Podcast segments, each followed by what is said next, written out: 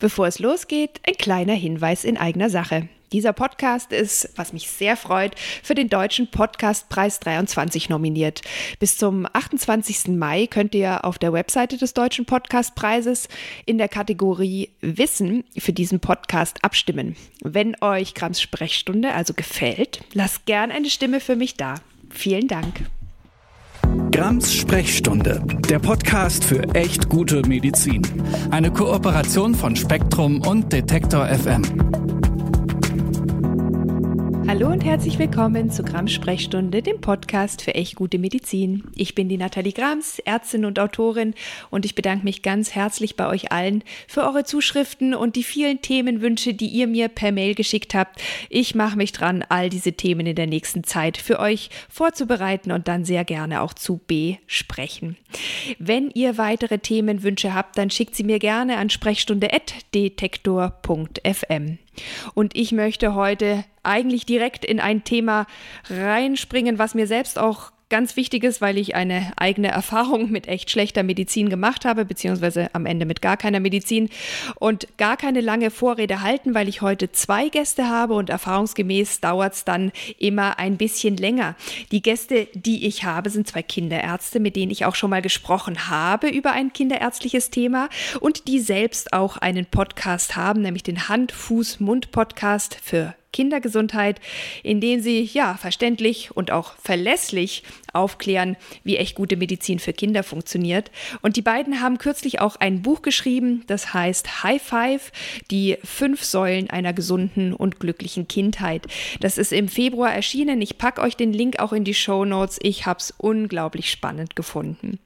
Ja, und wenn es dort um die High Five oder die Highlights der glücklichen Kindheit und natürlich auch der gesunden Kindheit geht, dann sprechen wir heute eher über ein, ja, möglicherweise Lowlight der Kindergesundheit. Aber bevor wir einsteigen, möchte ich euch beide bitten, euch meinen HörerInnen einmal ganz kurz selbst vorzustellen. Ja, Nathalie, danke für die Einladung. Ich äh, mache mal den ersten Schritt. Ich bin Nibras Nami, ich bin Facharzt für Kinder- und Jugendmedizin. Wir durften ja auch schon mal bei dir im Podcast zu Gast sein zu einem äh, ja, äh, kindergesundheitlichen Thema und ähm, ja, wir hast unseren Podcast auch schon erwähnt, sind sehr engagiert im Bereich der Aufklärung, ähm, gerade mit der Zielgruppe Eltern, bieten aber auch Informationen so, dass auch junge Ärztinnen und Ärzte bei uns gerne zuhören und ähm, danke auch für die Erwähnung des Buches und dass wir Autoren sind. Ähm, da haben wir versucht, so ein bisschen das Spektrum unserer Ideen auch ein bisschen auszuweiten auf das äh, schriftliche Format. Ja, sehr, sehr gut. Ja, ich bin Florian Barbara. Ich bin der zweite Teil äh, von Hand, Fuß, Mund von unserem Podcast. Ähm, bin auch Kinderarzt, bin nebenbei, hätte ich fast gesagt, vierfacher Papa. Na, natürlich machst du das? hauptberuflich vierfacher Papa. Ähm, insofern ja, gibt es da, was die Kinder- und Jugendmedizin angeht, sowohl privat als auch beruflich. Natürlich äh, gibt es viel zu berichten und viel zu weiterzugeben und das machen wir sehr gerne mit Podcast und Buch und allem, was da noch kommen mag. Und natürlich auch sehr gerne bei dir in deinem Podcast und ich freue mich sehr, dass wir heute hier sind. Ja, und ihr macht es natürlich auch in eurer ärztlichen Praxis oder Klinik. Wo seid ihr denn im Moment beide Thema, äh, tätig? Weil das ist ja durchaus für unser Thema heute auch äh, sicherlich interessant. Seid ihr in der Klinik? Seid ihr in der Praxis? Ja, äh, ich bin in der Klinik, in der großen Klinik in Düsseldorf, äh, oberärztlich tätig, in einer, aber in einem sehr spezialisierten Bereich, muss man sagen. Ich bin Kinderonkologe und Kinderhämatologe, so wie Nibras übrigens auch. Ähm, und das ist ja natürlich ein, ein kleines Klientel, aber eines, das sehr viel äh, Betreuung, sehr nahe Betreuung braucht und wo man natürlich mit ganzem Herz und allem drum und dran dabei sein muss, damit man diese ähm, Kinder da gut durch die Therapie und auch danach noch führt. Ja, und die Eltern auch. Und die Eltern auch, absolut. Und äh, Nibras, wo bist du tätig? Genau, ich war bis Ende März ähm, Seite an Seite mit Florian in der gleichen Klinik tätig und befinde mich gerade so äh, zwischen, zwischen zwei Stellen und genieße so ein bisschen auch mal die Luft zum Atmen, die sich dadurch ergeben hat. Ja, Sehr, sehr, sehr, sehr fein. Wir wollen die Luft aber gleich füllen. Ich möchte nämlich eine Geschichte erzählen, was mir kürzlich widerfahren ist. Ähm, ich versuche ja sonst eigentlich immer so die Perspektiven von meinen HörerInnen auf echt gute oder echt schlechte Medizin und alles, was dazwischen liegt, reinzubringen. Aber in dem Fall muss ich euch erzählen, was ich selbst erlebt habe. Es ist ein bisschen eine längere Vorrede und dann steigen wir aber auch ein in die Diskussion über das, was da vielleicht ich erlebt habe, was man aber vielleicht auch gemeinhin im Moment erleben kann und manchmal auch muss. Ich habe habe kürzlich mit einem meiner Kinder die Notfallambulanz der hiesigen Kinderklinik aufgesucht. Und ich will das jetzt nicht näher ausführen, was da genau der Grund für war.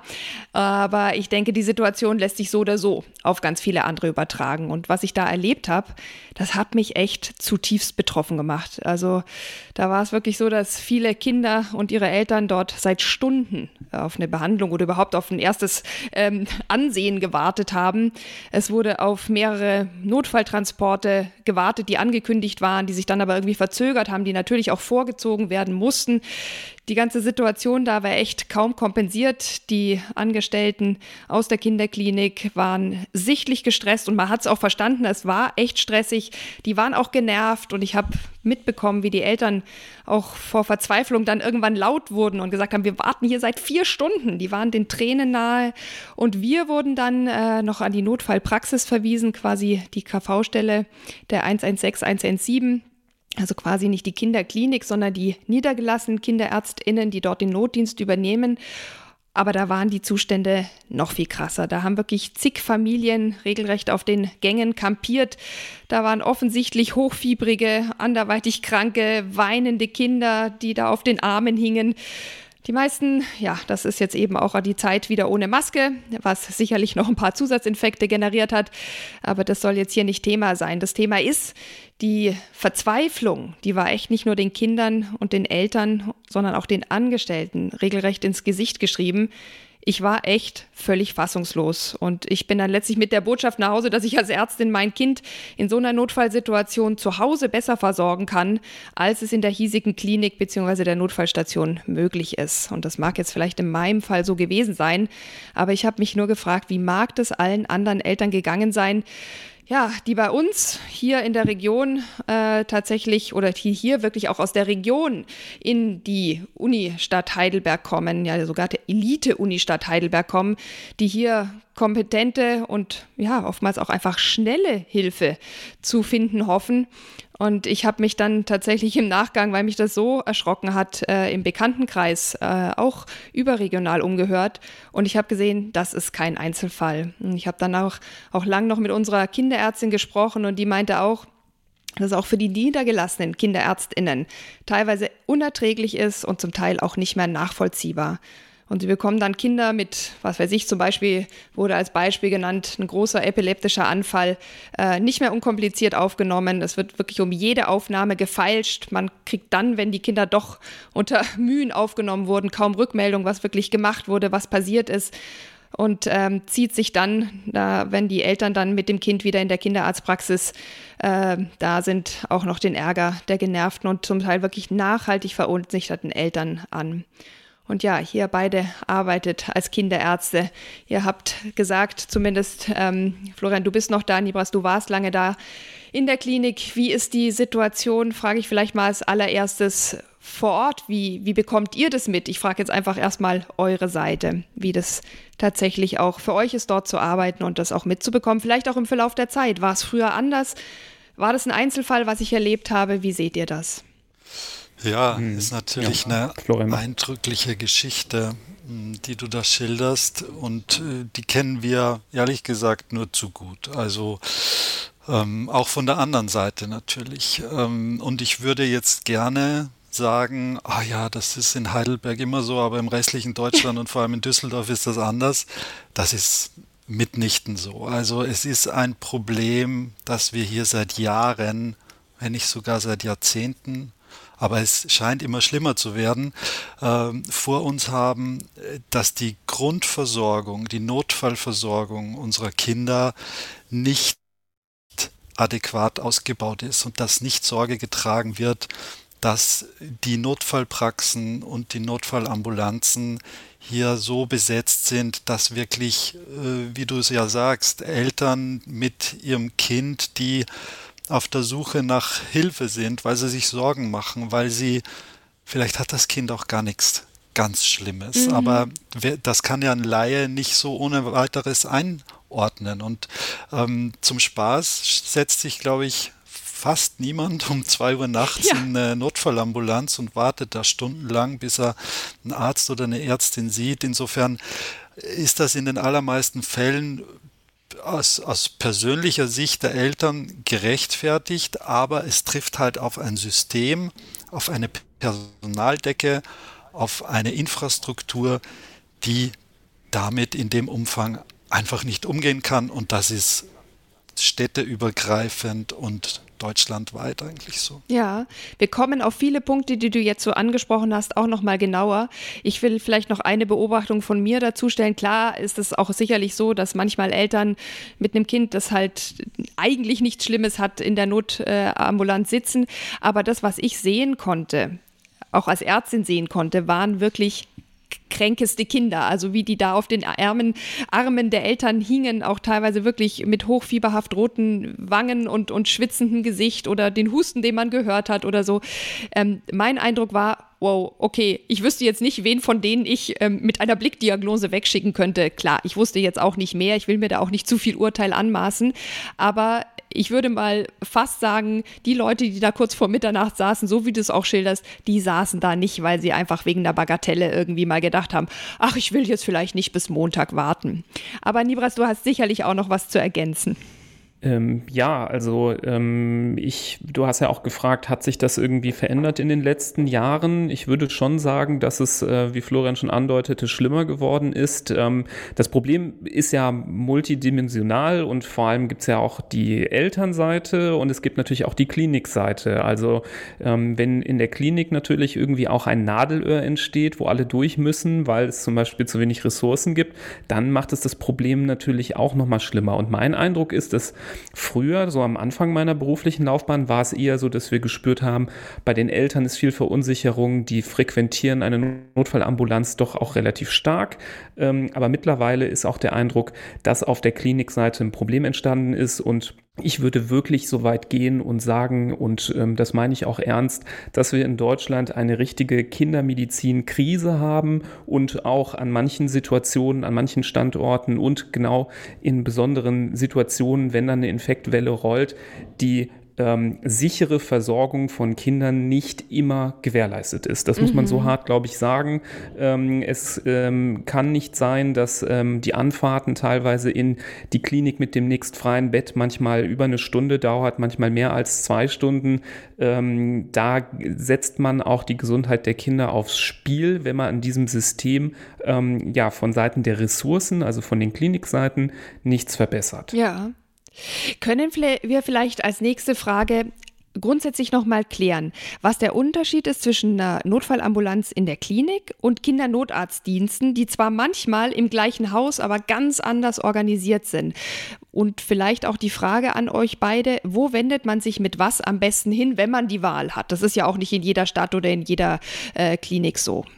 Ja, ich nenne wieder das Beispiel Düsseldorf. Da gibt es ähm, mehrere Häuser, mehrere Krankenhäuser mit Kinderkliniken, die dann zugleich eine sogenannte Notaufnahme äh, aufweisen. Das heißt, es gibt eine räumliche mh, Abteilung, wo sowohl Pflegekräfte als auch ärztliches Personal tätig ist, die für in dem Moment reinkommende Notfälle zuständig sind und sich darum kümmern und schauen, dass sie sie vor Ort in den Ambulanzräumen entweder versorgen oder dann ähm, so weiter eintakten, dass sie zum Beispiel stationär aufgenommen werden. Mhm.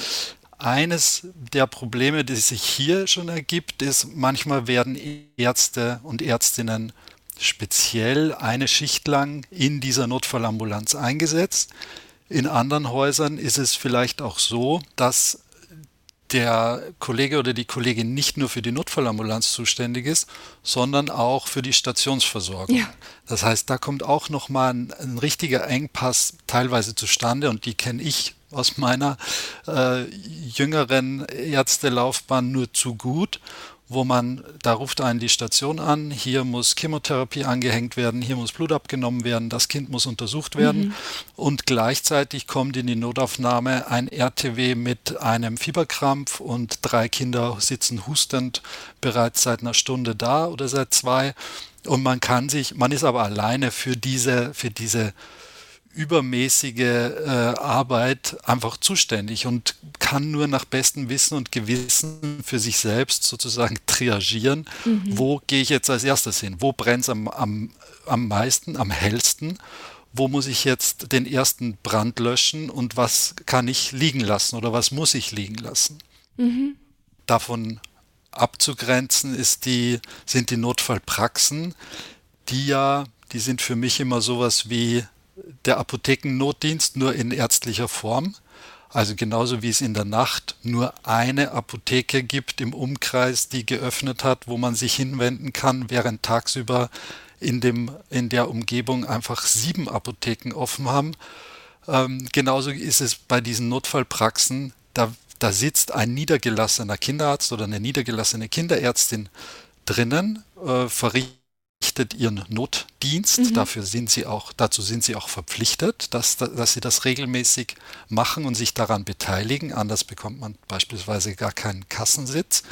Aber damit, das ist halt die, die Bereitschaft der kinderärztlichen Praxen in den Zeiten, wo eigentlich keine normalen Öffnungszeiten vorhanden sind. Mhm. Und sowohl bei dem, der muss sich jetzt nicht um die Station kümmern natürlich, aber es ist vom Zulauf ist es trotzdem noch mal was anderes. Gerade du hast vorhin die Telefonnummer erwähnt. Ähm, da wird man häufig dann entweder in erster Linie oder so wie es bei dir in deinem Fall war, dann in zweiter Linie dann in die Notfallpraxis geschickt und da da spielt sich's wirklich ab. Also das das hast du ja schon geschildert. Ja. Libras, vielleicht magst du ergänzen, gibt es irgendwie die Möglichkeit, vielleicht auch für Eltern schon zu unterscheiden, wann sie sich wo, mit welchen Beschwerden der Kinder vielleicht besser hinwenden? Klar, wenn beides überlaufen ist, ist es dann auch fast schon wurscht, aber gibt es Unterschiede ja, der Zielgruppe, sage ich mal? Mhm. Ja, also man kann klar sagen, ein Notfall gehört in die Notfallambulanz und wenn Eltern den Eindruck haben, es ist ein Notfall, ähm, sie sind ja keine ausgebildeten äh, Mediziner, das heißt, da ähm, können sie sich ja auch nur auf ihre Erfahrungen und das Bauchgefühl verlassen. Also wenn man das Gefühl hat, es ist ein Notfall, dann ist rund um die Uhr die Notfallambulanz der erste Ort, wo man hingeht.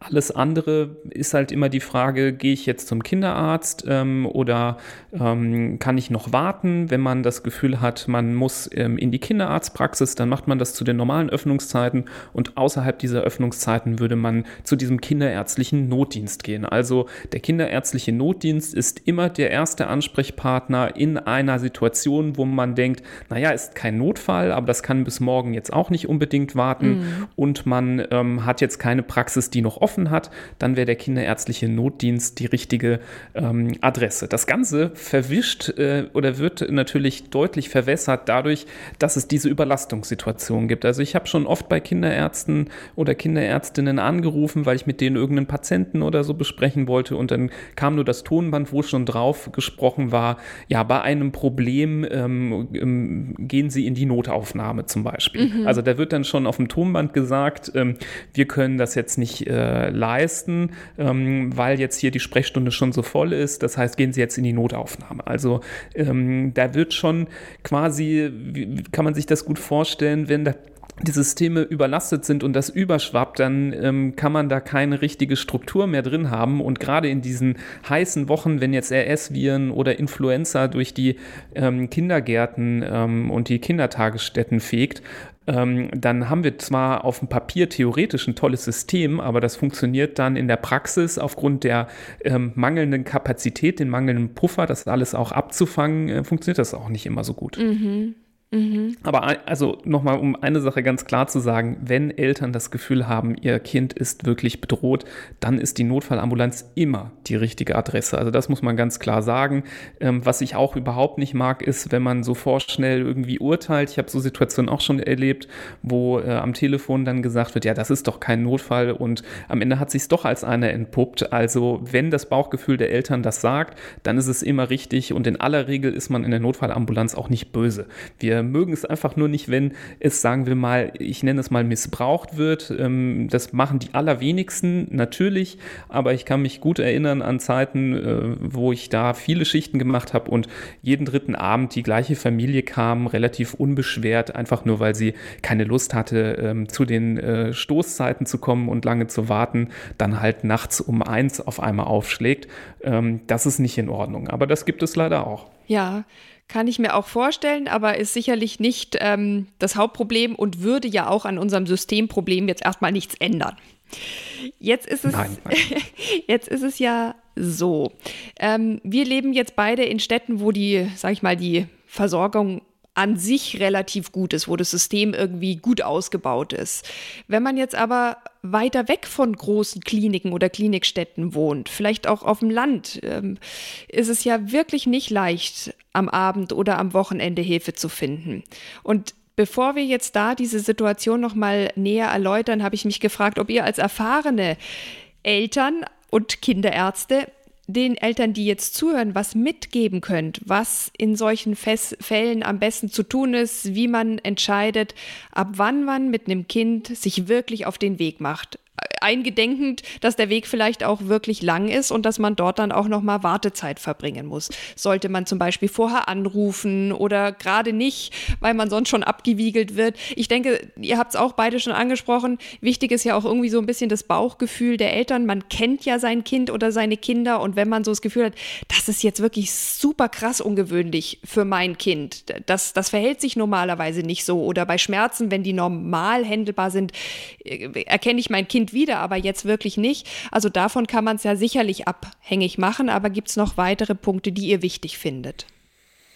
Ja, da wird der Ball natürlich wieder zu den Eltern zurückgespielt. Das ist in manchen Punkten auch richtig. Ich finde, dass Eltern ähm, immer auch gucken müssen, was haben wir für Möglichkeiten. Also, du hast gerade gesagt, einmal vorher anrufen ist natürlich äh, in den meisten Fällen, solange es keine lebensbedrohliche Situation ist, äh, nie verkehrt. Manchmal hat man Glück und es landet jemand auf der anderen Seite der Leitung, der wirklich kompetent Hilfestellung ähm, geben kann. Und manchmal ist es dann auch möglich, eben nicht äh, nachts loszufahren fahren oder ähm, zu später Stunde. Aber das hängt, wie gesagt, sehr stark von der Qualität oder dem, ähm, ja, sagen wir mal, der, ähm, der, der Ausbildung der Person ab, die da auf, am Telefon auch dran geht. Ähm, viele wollen auch nicht irgendwie was übersehen oder schuld sein, dass irgendwas untergeht und sagen so pauschal, ja, sie müssen kommen.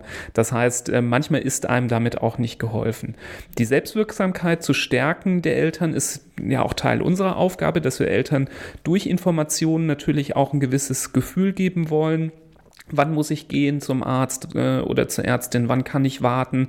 Das heißt, so ein bisschen den Auftrag auch auf Seiten der Eltern zu haben, sich ein bisschen mit den Basics der Kindergesundheit zu beschäftigen. Das finden wir schon wichtig. Mhm. Genauso wie man ja in die Fahrschule geht, wenn man ähm, Autofahren lernen möchte, finden wir es gut, wenn man ein bisschen so die Kindermedizinschule besucht, zum Beispiel durch Podcast oder durch ähm, ja, Bücher lesen. Deswegen machen wir ja auch diese ganzen Sachen. Und wir haben sehr oft das Gefühl, dass das auch hilft. Also ja. wir kriegen häufig das Feedback. Und gerade wenn man, ähm, ja, sagen wir mal, weite Strecken hatte, umso wichtiger wird es da, ein bisschen Kenntnisse zu haben. Ich finde aber, man kann den Ball jetzt nicht ganz an die Eltern zurückspielen. Es gibt auch einen gewissen Auftrag, ja, an die Länder und an den Bund, eine gewisse Grundversorgung zu gewährleisten. Und das ist in gewissen ähm, Abschnitten Deutschlands schon sehr kritisch ja. und sehr schwierig. Also in Sachsen-Anhalt zum Beispiel haben, glaube ich, in den letzten fünf Jahren drei Kliniken äh, zugemacht, drei Kinderkliniken. Ähm, die äh, Universitätsklinik, äh, deren Intensivstation ist geschlossen. Also das sind dann auch ähm, Versorgungslücken. Da können die Eltern jetzt tun, was sie wollen. Ähm, da sind sie natürlich nicht dran schuld. Und ähm, da muss auch das System sich dem anpassen. Und wir haben auch ein Problem mit ähm, ja, der Versorgung auf dem Land. Ja. Das äh, Arbeiten in der Kinderarztpraxis wird für viele junge Ärztinnen und Ärzte immer unattraktiver, da das System da ja nur funktioniert, wenn man äh, jeden Tag seine 100 Patienten sieht. Ähm, sonst kann man so eine Praxis auch wieder zumachen. Also ähm, da gibt es viele auch strukturelle Probleme, die gelöst werden müssen, damit die Versorgung auf dem Land auch besser wird. Ja, Ja, ich bin immer wieder auch mit den Kindern im Allgäu und habe das dort auch mitbekommen. Also auch teilweise wie, wie dann, was weiß ich, wenn auf einer Skipiste oder so mal was passiert, dass da tatsächlich, also gut, da gibt es dann natürlich auch Rettungshubschrauber und sowas. Also für richtig krasse Notfälle gibt es dann wieder eine Versorgung. Aber für, das, für den langen Mittelteil dazwischen ist es tatsächlich echt schwer, weil man da bis in die nächste Großstadt muss. Und das kann auch wirklich mal eine Stunde dauern, bis man dann dort ist. Und da ist man dann ja auch nicht der Einzige, der da hingefahren ist. Das heißt, das sammelt sich da wirklich krass. Und das macht natürlich dann auch schon im Vorhinein ein ungutes Gefühl. Man fühlt sich da auch vom System, denke ich, zurückgelassen und nicht getragen. Willst du da noch was ergänzen, Florian? Nee, ich, also ich würde das, was äh, Nibras gesagt hat, nur auf jeden Fall dreifach unterstreichen. Und das, diese Frage haben wir uns seit Jahren gestellt. Was, was können wir denn als einzelne Ärzte tun, um Eltern diese Entscheidungen möglicherweise vielleicht ein bisschen zu vereinfachen, wenn es jetzt um einzelne Symptome geht oder einzelne Situationen. Und genau das hat uns ja dazu bewogen, ähm, vor ein bisschen mehr als drei Jahren unseren Podcast ins Leben zu rufen. Mhm.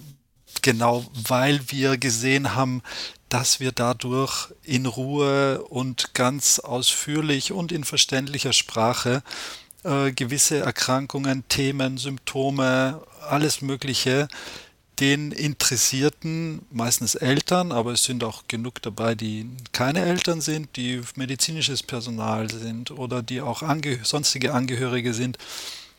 Und wie Nibras gesagt hat, wir bekommen wirklich Rückmeldung und das nicht zu selten, dass ich habe eure Folge gehört und vier Wochen später ist mir genau das passiert und dadurch konnte ich anders reagieren, dadurch konnte ich besonnener reagieren oder, oder wusste, zum einen, ich muss wirklich schnell ins Krankenhaus oder wer andere sagt, ich wusste, ich muss gar nicht so notfallmäßig ins Krankenhaus, sondern habe mir das nochmal angeguckt und ihr hattet recht, etc. etc. Mhm. Also ähm, die Selbstinformation, die gehört schon auch dazu und die wollen wir halt qualitativ ermöglichen, weil informieren kann man sich heutzutage, bis man nicht mehr kann, ja. weil es so viele Möglichkeiten gibt im Internet und sonst irgendwo. Aber da ist natürlich für die Eltern auch wieder sehr schwierig, grundsätzlich herauszufinden, was ist denn eine Information, auf die ich mich verlassen kann und was ist vielleicht ein sehr gefärbter persönlicher Erfahrungsbericht von einem anderen verzweifelten Elternteil, der mir in meiner Situation aber gar nichts bringt. Und ja. deswegen hoffen wir da als Kinderärzte, eine verlässliche Quelle zu sein, auf die man sich auch verlassen kann. Ja, kann man bei eurem Podcast auf jeden Fall. Ich sage es nochmal, Hand, Fuß, Mund Podcast heißt er.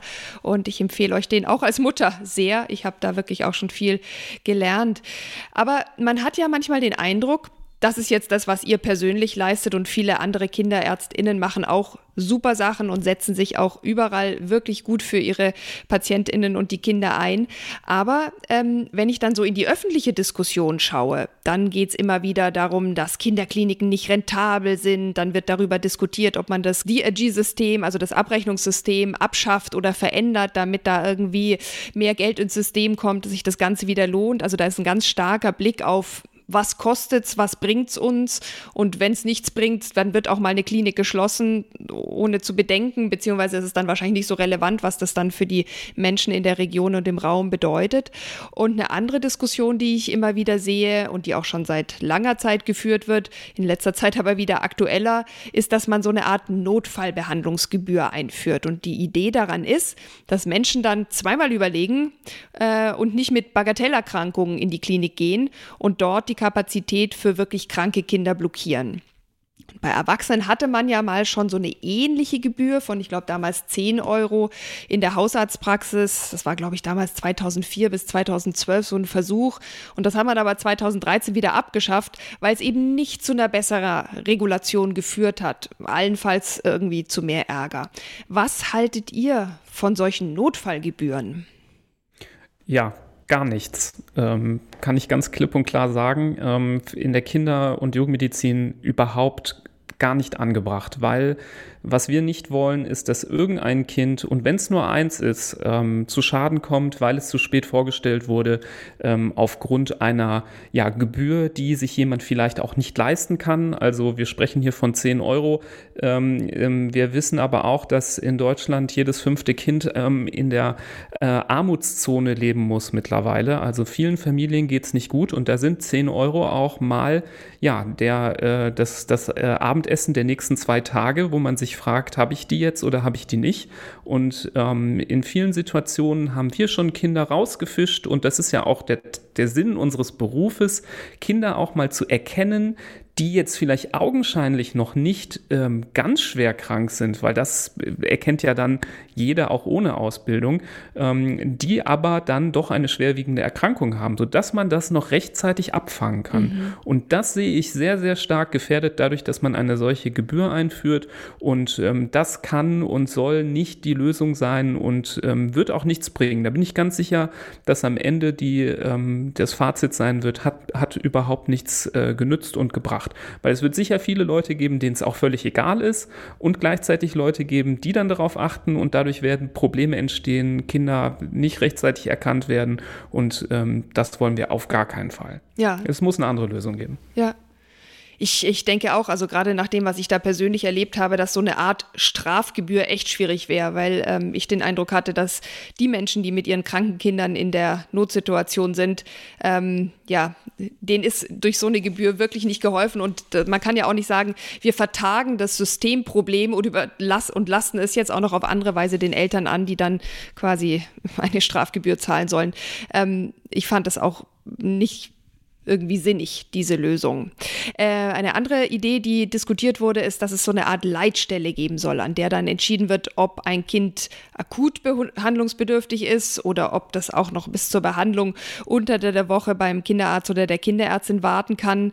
Aber das, was ich hier als Problem sehe, ist, dann bräuchte man ja auch wieder Kapazitäten und Stellen und auch ausgebildete Ärztinnen und Pflegepersonal an dieser Leitstelle. Und auch nach Rücksprache mit der Kinderärztin von uns hatte ich das Gefühl, dass gerade junge, angehende Kinderärztinnen oft sehr spezialisiert ausgebildet sind. Die waren dann zum Beispiel nur in der Kardiologie oder nur in der Immunologie. Und die können dann solche Basisentscheidungen, die ja in so einer Leitstelle nötig wären, in Bezug auf ganz allgemeine Kinderkrankheiten und Notfälle vielleicht gar nicht so gut erkennen und dann die richtigen Weichenstellungen vornehmen. Da gehört ja auch eine gewisse breite Erfahrung dazu. Oder würdet ihr mir hier widersprechen und hieltet das für eine gute Lösung? Also diese Idee finde ich weitaus interessanter, zumindest in der Theorie, ehrlich gesagt. Du sagst ja, in der Praxis äh, hat das so seine äh, Schwachstellen. Aber wenn man jetzt die Theorie durchdenkt und dann könnte man sogar den zuvor angesprochenen Punkt mit dieser Strafgebühr ähm, mit einführen, das äh, halte ich für zumindest überlegenswert. Voraussetzung ist, ich habe jemand, einen Gatekeeper sozusagen, eine Leitstelle, wo das Kind innerhalb kürzester Zeit eingeschätzt wird. Mhm. Da kommt jetzt zum Beispiel der vier, das ist mein Lieblingsbeispiel aus meiner Notfallambulanzzeit. Da kommt der 15-Jährige mit einem Sonnenbrand mhm. um 1 Uhr nachts. Ja, weil er den ganzen Tag mit seinen Freunden in der Sonne hing und jetzt hat er einen Knall Sonnenbrand und kommt dafür in die Notfallambulanz. Der Gatekeeper guckt den an, sagt, okay, du hast einen Sonnenbrand, hast sonst noch Probleme? Der sagt, nein, aber es tut so weh. Gut, du hast hier in der Notfallambulanz nichts zu suchen. Man kann ihn ja trotzdem nicht man kann ihm ja den Zutritt nicht verwehren. Ja. Du kannst ja nicht ein Security aufstellen und sagen, du kommst hier nicht rein. Das geht natürlich nicht. Aber so ein Fall wäre dann zumindest in der Theorie denkbar, okay, eine Behandlung um diese Zeit in der Notfallambulanz ist nur möglich bei dieser Ersteinschätzung gegen eine Notfallgebühr, mhm. sagen wir mal. Ein anderes Kind, das von diesem Gatekeeper als auf jeden Fall äh, so eingeschätzt wird, dass es in der Notfallambulanz gesehen wird, der wiederum äh, geht ganz normal in die Notfallambulanz und wird, wird dort behandelt und betreut. Und dann, ich weiß nicht, ob sich die Leute dann mehr überlegen, äh, in, die, in die Notfallambulanz in der Nacht oder am Wochenende zu gehen.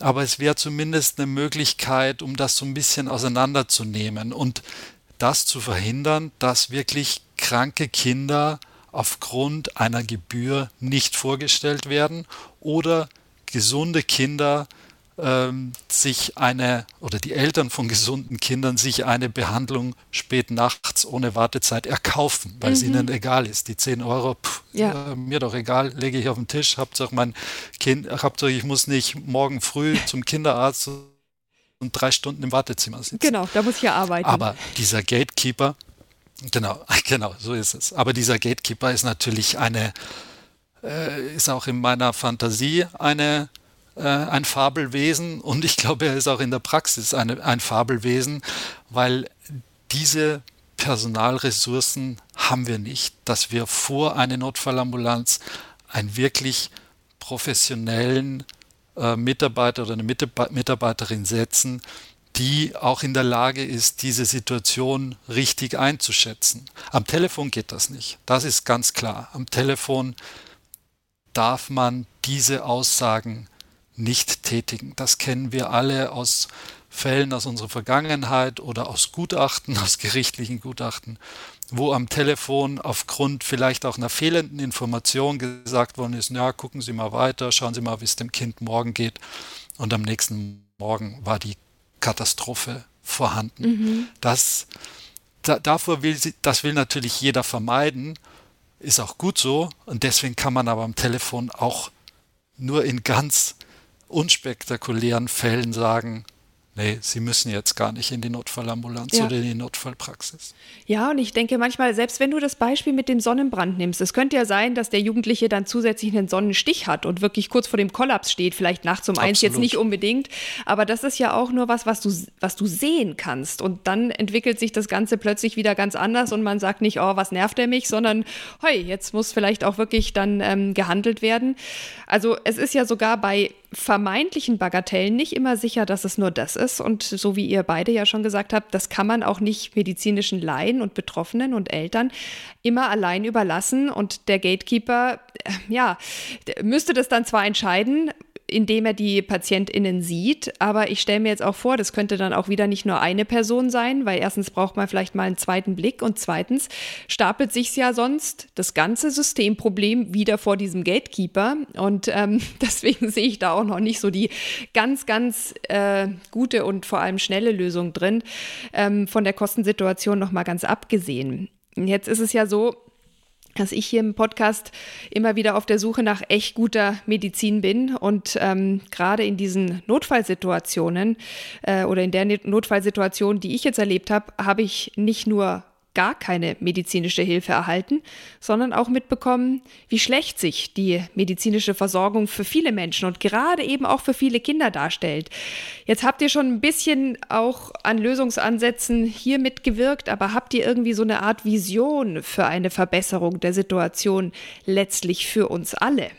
Äh, ja, Vision schon. Ähm, sie ist aber komplex und sie bedarf auch ähm, aus meiner Sicht politischer Unterstützung. Ähm, Kindermedizin braucht einen wieder höheren Stellenwert. Dieser Stellenwert ist in den letzten Jahrzehnten zurückgegangen. Das wissen wir, weil Kinderkliniken immer weiter geschrumpft sind, ähm, Stationen zugemacht haben, ganze ähm, Abteilungen geschlossen worden sind und ähm, der Druck auf ein einzelnes Patientenbett ähm, ist größer geworden. Also wir haben zum Glück ja auch ähm, jetzt keine ganz furchtbare Geburtenrate in Deutschland. In letzter Zeit ist es auch wieder leicht angestiegen. Die Zahl der Betten in Kinderkliniken ähm, ist aber deutlich zurückgegangen und dadurch entsteht, wie ich anfangs auch gesagt habe, ein äh, Nadelöhr. Da gibt es verschiedene Sachen, die dran schuld sind. Du hast eben schon das DRG-System genannt. Ich bin der Meinung, dass das DRG-System in der Kindermedizin abgeschafft werden muss, weil es keine vernünftige Lösung ist, wie kindermedizinische Fälle vergütet werden. Kindermedizin ist ähm, höchst individuell und braucht eine Aus Ausrichtung auf die speziellen Bedürfnisse sowohl von Kind als auch der Familie. Ähm, wir müssen da nicht äh, selten auch zwei Parteien behandeln. Das ist oft nicht nur das Kind selber, sondern müssen auch auf die Eltern eingehen. Mhm. Und ähm, wir kennen das, wenn der MDK kommt, der medizinische Dienst der Krankenkassen, mit dem Rotstift durch die Akten äh, streicht, weil dann ein Kind ja vielleicht noch eine Nacht zur Überwachung geblieben ist und da das Geld weggestrichen wird, wo man denkt, also ähm, manchmal ist es auch wichtig zu überwachen, ob denn der äh, schöne Zustand auch wirklich hält, mhm. bevor man ein Kind wieder entlässt. Und das findet sich ja zum Beispiel dort gar nicht wieder.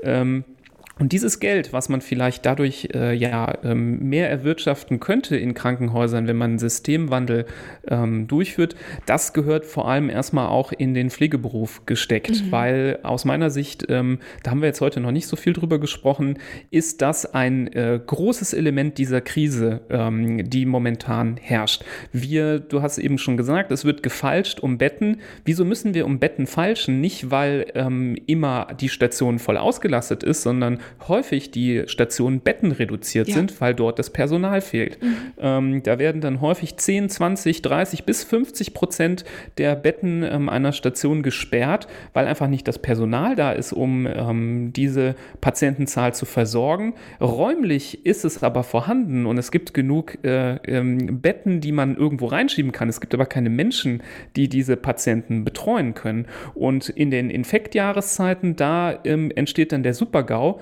weil wir haben auch in den Kliniken keinerlei Puffer, der auch nochmal berücksichtigt, dass die Leute, die dort arbeiten, ja auch Menschen sind, die Familien haben, die auch mal krank sind, die auch mal zu Hause bleiben müssen, weil das eigene Kind krank ist. Und die Besetzung in den Kliniken ist am schlechtesten, wenn wir sie am dringendsten brauchen, mhm. nämlich gerade in diesen Zeiten, ähm, wo die Infektsaison durchfegt. Also im Sommer, da sind schön alle Betten offen, da sind ja auch alle gesund und ähm, da wird es aber meistens nicht gebraucht.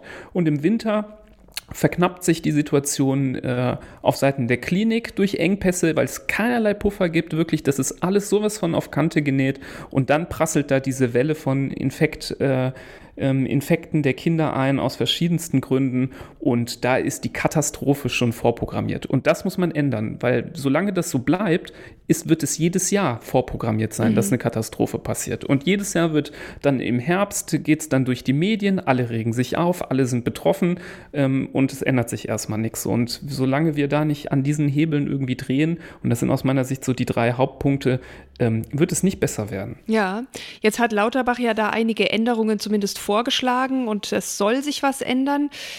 Ist das Teil der Vision äh, zu einer besseren Zukunft der Kinderversorgung? Ja, es ist ein, ein Anfang, mhm. muss man sagen. Es ist ein Anfang und äh, das Ruder muss auf jeden Fall rumgerissen werden und die Richtung muss eine ganz andere sein, als sie bis jetzt war. Insofern ist jede Änderung, die äh, etwas Positives bewirkt, ein Schritt in die richtige Richtung. Ich glaube, es sind relativ kleine Schritte und die müssen auch erstmal umgesetzt werden, weil im Moment ähm, ist das noch nicht richtig äh, zu merken, dass sich hier was ändert oder ändern soll. Aber ich glaube, es hilft schon mal, dass da zumindest vom Gesundheitsministerium ja, das erkannt wird und zugegeben wird, dass hier was in die falsche Richtung läuft und dass wir hier was ändern müssen. Das, das ist Grundvoraussetzung, mhm. aber da gibt es noch viel zu tun. Ja.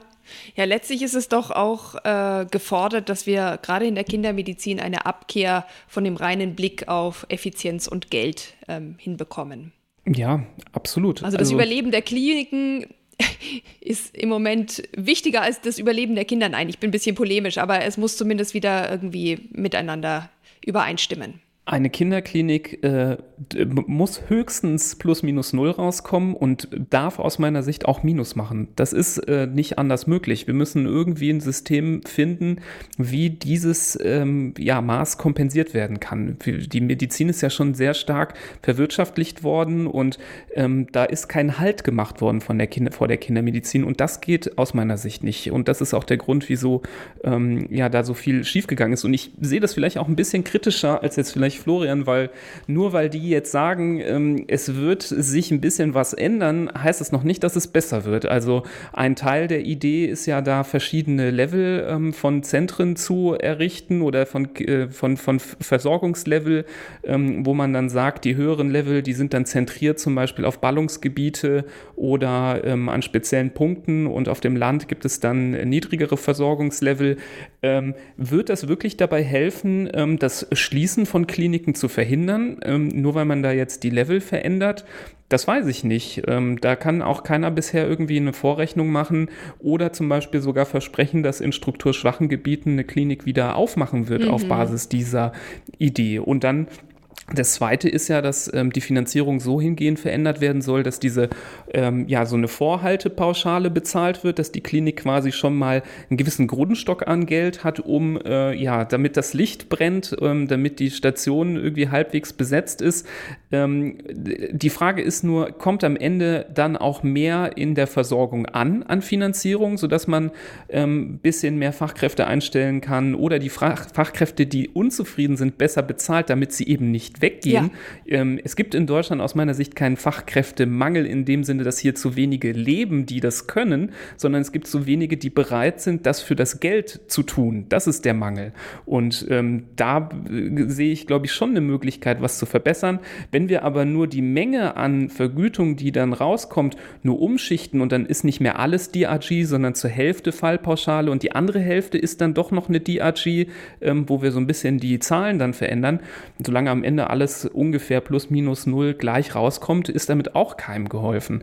Also ich glaube, da muss man echt noch abwarten, was genau der Plan ist, weil ich finde das bisher noch viel zu vage, was da gesagt worden ist. Und ähm, es hat für mich auch das Potenzial, eben nichts zu bringen. Ähm, man muss da, glaube ich, schon ähm, ganz genau aufs Detail Detail achten. Ja, und ich glaube, ein Problem, das du ansprichst, ist ja auch noch ein ganz wichtiges. Wenn wir jetzt noch lange mit irgendwelchen Veränderungen warten oder, wie Florian gesagt hat, vielleicht auch nur mit sehr kleinen Schritten vorankommen, dann geht die erfahrene Kindernotfallschwester, die im Moment vielleicht 12, 13 Kinder gleichzeitig in einer Nachtschicht betroff, äh, betreuen muss, die aber auch wirklich die Erfahrung hat, das vielleicht noch handeln zu können, auch noch aus dem Beruf raus. Und die nachwachsenden jungen ähm, äh, Pflegefachkräfte haben vielleicht noch nicht nicht die Erfahrung, haben vielleicht auch eine andere Arbeitseinstellung, was gesund ist und ähm, schaffen das dann nicht, das zu kompensieren, dann rennen wir ja, obwohl wir schon Veränderungen anstoßen, in ein noch viel größeres Problem hinein, weil wir die letzten mit viel Erfahrung und mit einem großen, großen Arbeitseinsatz auch noch aus dem Berufsfeld vertreiben